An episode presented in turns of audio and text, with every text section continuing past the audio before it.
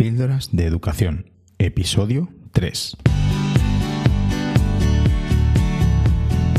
Bienvenidos a Píldoras de Educación, un podcast para maestros. Aquí compartiremos encapsuladas en formato audio las claves sobre la innovación, cambio educativo y la actualidad en educación. Soy David Santos, maestro, coordinador TIC y director de un colegio público de infantil y primaria. Mi intención es que mejoremos juntos nuestra práctica educativa un poco cada día. ¿Me acompañas?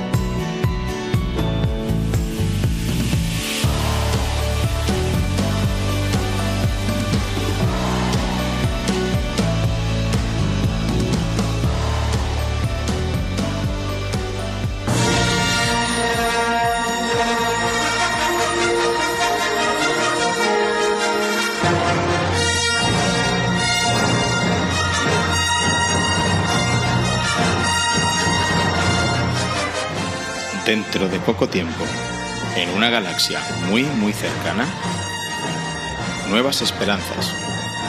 Nos encontramos en tiempos de revolución educativa. Los profesores rebeldes han tomado el control de la educación con sus metodologías activas. Su afán es luchar contra un reducto de maestros del imperio de la metodología tradicional que con sus clases pretenden aburrir a los niños del planeta Atrás han quedado las salvas bateas en las que los profesores del imperio tradicional superaban en número a la rebelión. Pero queda mucho trabajo por hacer para llevar la innovación educativa a cada escuela, cada rincón de nuestro planeta.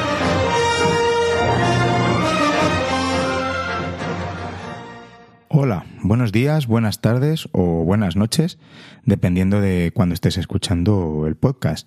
Es lo bueno que tienen los podcasts, que lo puedes escuchar cuando, cuando quieras y cuando te venga bien. Hemos empezado con esta pequeña intro con la música de Star Wars, de la Guerra de las Galaxias, porque cuando me inventé o vine con el título del, podcast de hoy, del episodio de hoy, me recordó a, uno de los capítulos de, de la Guerra de las Galaxias, Una Nueva Esperanza.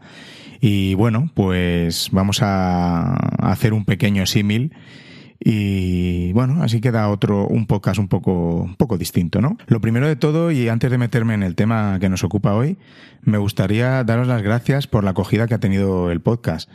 Han sido muchos los mensajes positivos que he recibido y la verdad es que ahora con el curso empezado y que se hace bastante difícil encontrar un hueco para grabar el programa, no solo para grabarlo, sino también la preparación, la edición y bueno, pues vuestro feedback positivo me, ha dado la fuerza necesaria para grabar este tercer episodio y continuar así con mi compromiso conmigo mismo de sacar un episodio cada 15 días. Bueno, conmigo mismo y con vosotros, por supuesto. Eh, voy a leer algunos de los comentarios que, he tenido. Eh, buenas noches, acabo de escuchar hace unos minutos y me encanta tu podcast. Está genial la idea de píldoras de educación. Otra compañera comenta, mucha suerte David con tu nueva aventura. Seguro que lo vas a disfrutar. Un placer haber compartido mi opinión y, por supuesto, escuchar a de los otros compañeros. Se trata de una compañera que, que opinó en, en el podcast anterior de los libros de texto. Magnífica asamblea de compañeros compartiendo nuestras opiniones. Gracias por darnos la oportunidad, David. Gracias a vosotros por, por colaborar. Hola David, enhorabuena por tu podcast. Acabo de escuchar el primero y me ha encantado. Ahora por el segundo. Me vas a acompañar en la hora del deporte, jeje. Fenomenal. En la hora del deporte, tranquilo en el sofá, lavando los platos. Bueno, lo bueno que tiene los podcasts. Enhorabuena David. Me ha gustado mucho y resulta muy agradable oír hablar sobre educación de alguien a quien acostumbras a, leer. Eh, gracias, es, eh, es alguien que, leerá mi blog. Eh, como otra compañera, cómo he disfrutado, acabo de asistir a una clase de Flip con tu presentación. Qué gusto escucharte, pues pones voz a lo que muchos pensamos. Fenomenal, me encanta, me encanta estos maestros inquietos que, que apuestan por, por, por el cambio. Y muchas gracias, trabajo magnífico, lo he escuchado en iTunes y ha sido muy enriquecedor. Muchas gracias a todos de corazón, de verdad. Estos son los, los comentarios que, que de verdad me, me ayudan a, a seguir con, con esto. Eh, sigo esperando vuestros comentarios, tanto positivos como críticas, por supuesto, constructivas. Y eh, el tema de los libros de texto del episodio anterior ha dado mucho, mucho que hablar y lo seguirá haciendo. Antes de comenzar a contaros el rollo que, tengo pensado para el programa de hoy, espero que no sea tan rollo, me gustaría que escuchásemos una opinión más sobre los libros de texto, que muy amablemente me envió Juan Francisco Fernández. Eh, gracias de verdad. El tema es que se quedó fuera del podcast anterior porque ya lo tenía mm, casi publicado y editado y por supuesto lo vamos a escuchar hoy. No podemos dejar de lado una colaboración. Bienvenidas todas las colaboraciones. Muchas gracias, de verdad. Hola, eh, me llamo Juan Francisco, soy profesor en el Colegio Hispano Inglés en Santa Cruz de Tenerife. Y bien, respecto al uso de los libros, pues ya hace ya muchos años que yo no los uso, eh, me he convertido en creador de contenido. Y bien, no solo eso, los departamentos que llevo en el cole, el de matemáticas, de física y química y de tecnología, pues hace ya años que han suprimido los libros, eh, salvo algún caso puntual en matemáticas, pues estos tres departamentos como acabo de decir, pues no, no usamos libros, sino que nos hemos convertido en creadores de contenido. Y pienso que es algo obligatorio, puesto que si nosotros pedimos a nuestros alumnos que ellos sean eh, generadores de contenido, tal y como estamos pretendiendo en el colegio en los últimos años, trabajando por proyecto, creo que también es condición necesaria que ellos vean que nosotros también somos eh, creadores. En este sentido, yo creo que eh, el foco está eh, mal puesto. Yo no creo que haya que hablar ya de libros, sino en este caso de, de vídeo, que es donde yo estoy trabajando eh, bueno, he puesto un gran esfuerzo y de hecho en su momento hice una entrada en The Flipper Classroom sobre ¿es el vídeo el nuevo libro de texto? Y ahí explico por qué hace tiempo ya que me he decantado por el vídeo en vez de por el libro y es que, bueno, pues en mi caso, tal y como yo veo, el vídeo tiene unas connotaciones que el libro de texto no, no puede llegar. Involucra, es apetecible, eh, facilita la adquisición de conocimientos, engancha a los alumnos, evita tener que repetir las explicaciones y entonces, tal y como he puesto alguna vez en Twitter, que mientras uno están revisando a ver qué libros ponen el año que viene, otros están creando contenido a través de vídeos. Eh, eh, para mí esto es tan importante que en su momento, hace ya varios años, con un antiguo alumno, con Pablo Arteaga, pues creamos una página web, esto sí entra en el examen, donde eh, en todos los cursos están puestos ahí todos los contenidos para que los chicos puedan tener acceso a, los vídeos. Entonces yo creo que para mí no existe tal debate, creo que existe una nueva forma de, de llevar el aprendizaje a las aulas y como acabo de decir eh, está basada en, el uso del vídeo y creo que el tema de libro sí, libro no, creo que está totalmente desfasado. Pues nada, nos vemos, espero que esta opinión haya sido útil. Hasta luego. Bueno, con las opiniones que escuchamos en el anterior episodio y, y esta otra, queda clara la postura en cuanto a los libros de texto. Bien es cierto que no representa, las colaboraciones no representan la mayoría de los docentes que, que estamos en España. Pero sí que quiero creer que cada vez más somos los que pensamos de esta manera y apostamos sobre todo por hacer partícipes al alumno y por una metodología que realmente les tenga en cuenta. Por favor, si alguien piensa, piensa totalmente lo opuesto, me encantaría oír vuestra opinión. Así que no dudéis en escribirme o enviarme un archivo de audio. Al final del episodio y en las notas del programa están las formas por las que podéis contactar conmigo. Estoy preparando un par de interesantísimas charlas con profes sobre temas que estoy seguro que os van a gustar. Eh, la idea del podcast era esa, el compartir con, con, otros profes sus ideas, sus metodologías, sus prácticas y así nos podamos todos beneficiar.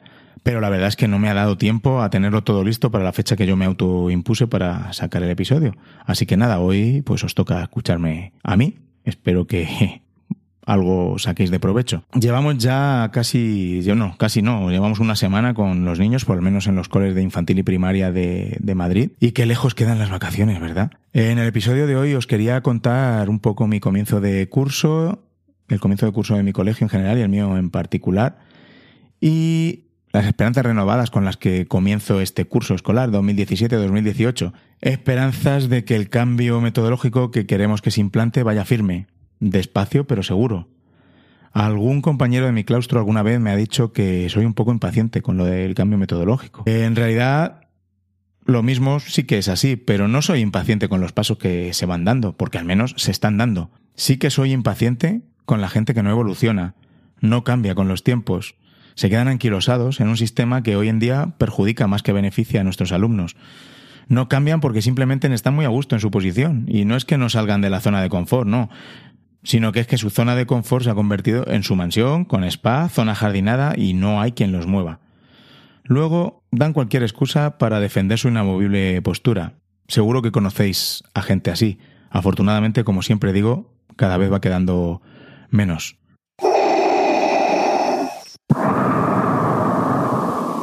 Uy, ha sonado, ha sonado Darth Vader. Esto es que me convierto de repente en, malo y es que de verdad no puedo, no puedo evitarlo. Pero bueno, dije que iba a contar mi comienzo de curso. Pero cuando pienso en estas cosas y en este tema me, me enciendo un poquillo. Así que perdonad. El curso lo he empezado, lo he empezado bastante ilusionado, la verdad. El curso pasado no estuve dando clase directa a los alumnos con la intención de implementar un proyecto de desarrollo de la competencia digital, que tal y como estaba planteado, al final ha sido inviable. ¿La razón? Pues porque yo solo no he podido con todo. Además de que es imposible darle continuidad sin la implicación de más compañeros. Y ya sabéis, para conseguir algo en el centro necesitamos el trabajo en equipo de todos los profesores. Me parece un tema fundamental, un tema clave. Al no ir directamente a, clase, no tener un grupo, clase, casi sin quererlo me vi sumergido en todos los temas que tiene la dirección del centro, que por supuesto nunca tienen fin. Cuanto más tiempo lo dedicas, más asuntos surgen. No sé cómo, pero sucede. Asistía con ansia a todas las ponencias de los cursos en los que nos habíamos inscrito en el colegio, además de los que yo me apuntaba particularmente. Mucha información, en la mayoría de los casos excelente, pero yo no estaba en el aula no podía poner en práctica todo lo que estábamos aprendiendo. Este curso estoy dando las asignaturas de inglés. Eh, os he contado alguna vez que mi colegio es un colegio público bilingüe, así que estoy dando las asignaturas de inglés, natural science, social science y arts a un grupo de primero educación primaria. En este grupo, bueno, en los dos grupos de primero hemos suprimido los libros y la idea es trabajar por proyectos, en cooperativo y por rincones. Ya os iré contando cómo va. El primer día que entré en el aula con los niños me sumergí tanto en mi labor que cuando terminó la sesión y bajé al despacho realmente pensé que qué hacía yo allí en la dirección del centro si lo, lo que mm, realmente disfruto es estando con los niños. Fue cuando me di cuenta lo que había echado de menos el estar en el aula y tan solo ha sido un curso. Por ello, de verdad, yo no entiendo a los directores, bueno, no entiendo o no comparto la, la opinión de los directores que prefieren no dar clase. Sí es verdad que el trabajo que hay en la dirección de un centro demanda muchísimo tiempo y si no das clase te dedicas en cuerpo y alma solo a, ello. Pero para mí es el momento, mi momento zen. El momento en que estoy en el aula es mi momento de disfrute. En los colegios públicos los directores tenemos que cumplir por norma una serie de horas de docencia, lo cual me parece genial. No pienso que no se debe perder el contacto por lo que verdaderamente estamos en esta profesión, que son nuestros alumnos, los niños. Muchas veces tenemos un montón de burocracia innecesaria, reuniones con las direcciones de área, con el ayuntamiento, decisiones de la administración que te hacen dudar si realmente se está pensando en los alumnos que tenemos. No se piensa en mi Cristina, que no ha podido dormir por la noche porque, como en su casa viven tres familias, sus padres celebraron una fiesta y no pudo pegar ojo. En mi Roberto, que está a punto de que le quiten la tutela a sus padres porque no saben controlarse y le pegan cada vez que tiene una, mala nota o, o, cualquier, o cualquier cosa en mi anuar que la comida que come en el comedor del colegio quizás sea la única de todo el día. En Kelly, que su papá no aparece por casa y ella no sabe que realmente tiene una orden de alejamiento por pegar a su mamá y a ella. En mi Andrés, que está en la calle hasta las 11, 12 de la noche cada día, porque es la hora a la que regresa su madre de trabajar. Y así podemos seguir enumerando. Y estoy hablando de niños de 11 años como mucho. Así que, señores de la Administración Educativa, pensemos más en estos niños. Sí, tenemos que intentar que estos niños vengan a la escuela a ser felices, a disfrutar, a estar seguros y para intentar desarrollar en ellos unas habilidades que les sirva para su vida. Al final, los contenidos hoy en día se obtienen del, gigante Google y estamos preparándolos para un futuro incierto. La mayoría trabajará en algún empleo que hoy no existe. Esto es lo que me pone enfermo. Por ejemplo, que la memoria de fin de curso mm, del curso anterior de 2015-2016 con una inspectora no sea valorada excelente, muy positivamente, nos dan la enhorabuena instándonos a seguir por el mismo camino. Y en este último curso 16-17, la misma memoria, adaptada al, nuevo año, no vale para nada. Con otra inspectora. Cambia esto, cambia lo otro. ¿Y es esto para lo que realmente estamos aquí? ¿Para tanta burocracia y encima que, no se ponen de acuerdo desde, desde, la misma administración? ¿O estamos para que Cristina, Roberto, Kelly, etcétera, saquen el mayor provecho posible de su estancia en el cole y podamos contribuir a que sean algo más felices y mejores personas. Bueno, desde luego con las clases magistrales que algunos dan, a lo que contribuimos es a, que se duerman en clase también, aunque quizá a alguno le viene muy bien si no lo hace en casa. Luego queremos una educación de calidad, pero los colegios públicos de la Comunidad de Madrid, por ejemplo, hemos empezado sin la plantilla completa. Yo he tenido suerte y me falta una profesora, suerte entre comillas, y me falta una profesora de lengua y mate en segundo de primaria y la profesora de pedagogía terapéutica. Pero conozco otros centros que han empezado en cuadro, sin tutores en las clases de tres años, por ejemplo. Eh, eh, la verdad, no entiendo, no entiendo las razones por las que esto es así y es lamentable. Después nos sorprendemos al ver a España en la cola de los países en educación. Y tengo claro que si esto se sostiene es gracias a los excelentes maestros que existen, a ti que me estás escuchando, que te estás formando constantemente e intentas dar una educación de calidad promoviendo metodologías activas. Pero creo que me he desviado un poco del tema que da título al episodio. Se trataba de esperanza. Y hasta ahora lo único que he hecho ha sido despotricar un poquito. Pero bueno, me sale el lado Darth Vader y no lo puedo controlar. Bueno, empezamos de nuevo. Decía que este año estoy muy feliz en mi clase de primero, con metodologías activas, currando muchísimo, pero genial. Mi esperanza es que esto, que va a funcionar fenomenal, estoy seguro, pues que, permanezca en el centro. No que llegue otro profesor el año que viene en primero y cambie totalmente eh, la forma de trabajar y que sí, que si va cambiando, sea para bien, para adaptarse a nuestro contexto en cada momento e introducir las mejoras necesarias. Además, de un tiempo a esta parte se ha visto un cambio muy positivo en, mi centro. Cuando paseas por los pasillos, la simple disposición de las aulas ya dice mucho. Antes todo era, como mucho, las horribles mesas que tenemos dispuestas de dos en dos. Ahora mismo la mayoría están en grupos para en muchos de los casos trabajar en cooperativo no puedo enfatizar más la importancia de, que tiene el, aprendizaje cooperativo a la larga en un centro. Está comprobado que los colegios que tienen implantado un sistema ya arraigado de trabajo cooperativo presentan un muy, muy bajo o nulo porcentaje de, acoso escolar y muchos menos problemas en tipo patios, en la clase, etcétera. De verdad, si no lo has hecho todavía, fórmate, merece mucho la pena. No tienes por qué hacer un curso de muchas horas para introducirte en el maravilloso mundo del aprendizaje cooperativo.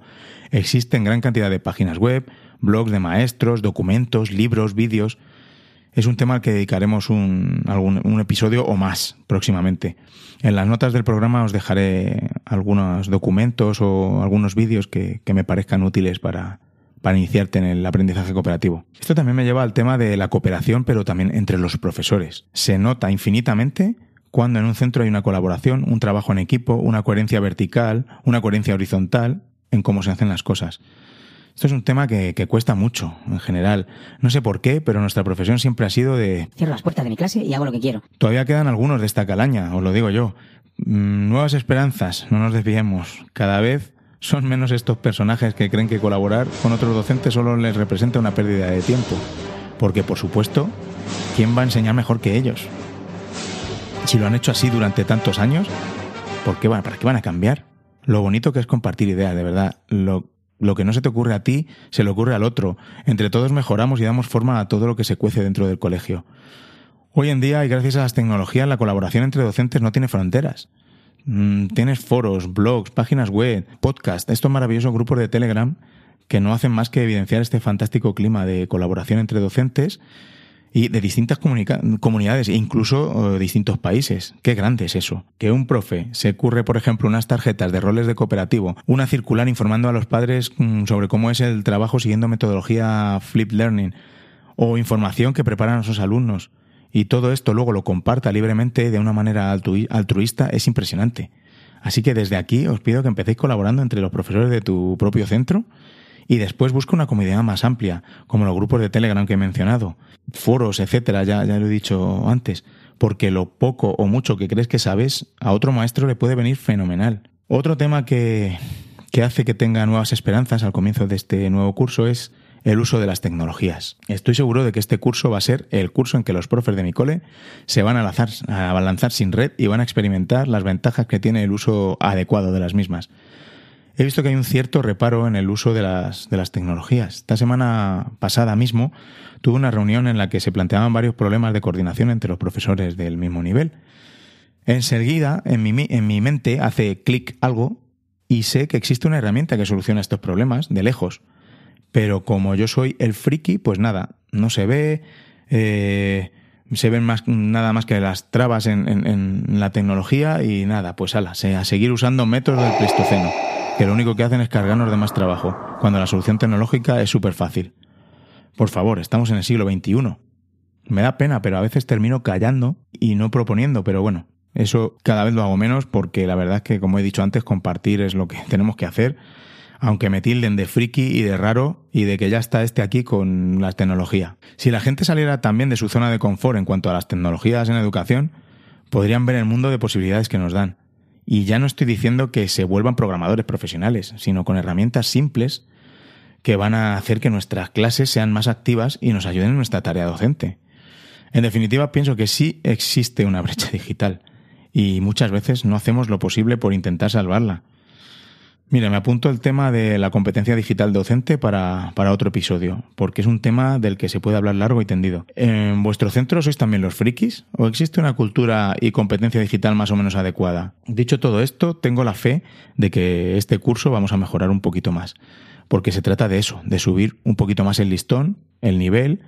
Nunca te quedes en el mismo nivel. El objetivo es mejorar un poco más, un poquito cada vez. Pasemos ahora a otra esperanza y anhelo que tengo, y no es otro que la colaboración con las familias y la apertura de puertas de nuestras aulas y nuestro centro. Pienso que es crítico que involucremos a las familias de nuestros alumnos en el proceso educativo, que conozcan lo que se está haciendo en el centro y en la clase, y no solo eso, sino que participen de forma activa. La apertura de nuestras aulas y nuestro cole a las familias es una de las características fundamentales de las escuelas inteligentes, escuelas del siglo XXI, al fin y al cabo. Hoy en día hay multitud de formas de abrir la, la clase a los padres de nuestros alumnos. Por supuesto, en las tutorías o reuniones generales de padres, donde se informan de aspectos generales del curso, eh, los padres tienen la posibilidad de estar en el aula y conocerla. Se puede invitar a los padres físicamente a la clase, eh, ya sea para ver una exposición oral de su hijo, para colaborar en algún taller, como apoyo en alguna actividad en concreto, como, eh, no sé, elaboración de disfraces, acompañamiento a alguna salida, alguna excursión, organización de juegos o, o venir a contar algo como hablar de su profesión, cuentacuentos, eh, hacer un teatrillo, no sé, hay miles de posibilidades. Bien organizado se puede convertir en una poderosa herramienta de soporte y ayuda, además de dar la posibilidad a las familias de pasar momentos impagables con sus hijos, en el entorno que estos niños pasan un tercio o más de su, de su día, de su jornada. Otra forma de mantener a los padres informados de todo lo que ocurre en el aula es mediante las tecnologías, sí, otra vez las tecnologías. Mediante un blog, página web del aula, se trata de una herramienta muy poderosa que se puede usar de muchas y distintas maneras. Se pueden exponer trabajos de los alumnos, contar a modo de diario lo que está ocurriendo en la clase. Podemos poner vídeos, documentos y, demás como apoyo a nuestras clases, o si estamos trabajando sin libro, o con él, da igual poner el contenido que, se está, que se está trabajando. De esta manera, las familias siempre tendrán disponible la información de nuestras clases a golpe de, ratón o de tap, sí, hoy en día con las tecnologías móviles. También se pueden usar las redes sociales como las páginas de Facebook, Twitter eh, o en Class Dojo con sus historias de clase. Es una manera muy fácil y sencilla y muy rápida también de compartir momentos del aula. En definitiva, las nuevas tecnologías, otra vez, pueden ayudarnos a abrir nuestro centro y nuestras aulas a las familias. Nuestras clases deben ser transparentes, tanto para las familias como para los compañeros del mismo centro y de otros centros, ¿por qué no? Son muchos los beneficios de la apertura de puertas. He asistido durante el curso pasado a un terror literal a dejar entrar a los padres en el aula por parte de algunos profesores. No sé a qué se puede deber, quizá una inseguridad del propio maestro, no sé.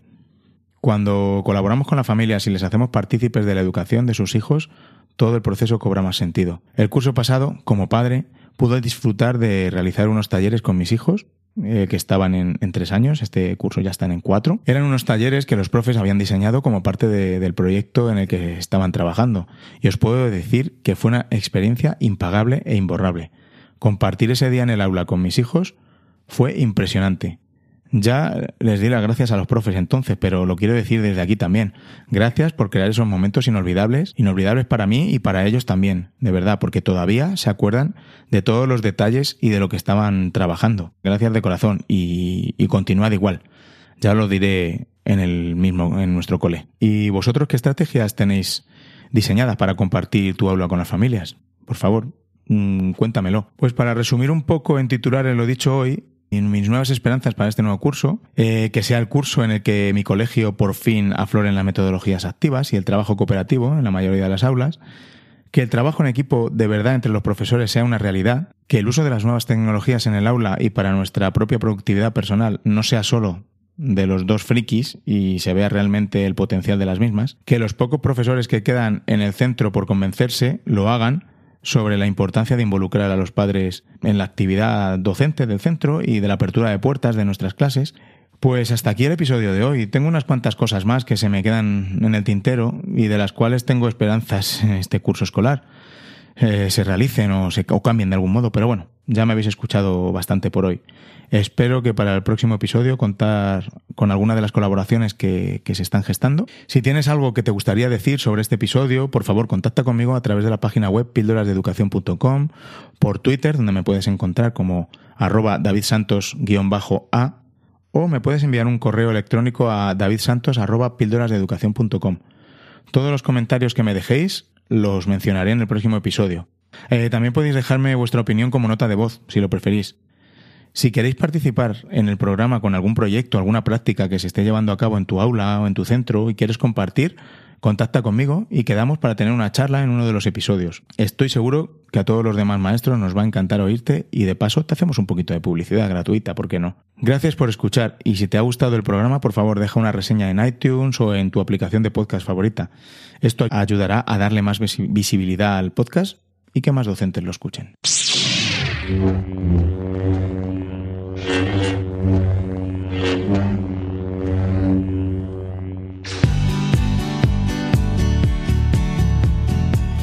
Y recordad, con vuestras píldoras podemos hacer que la educación goce de la mejor salud.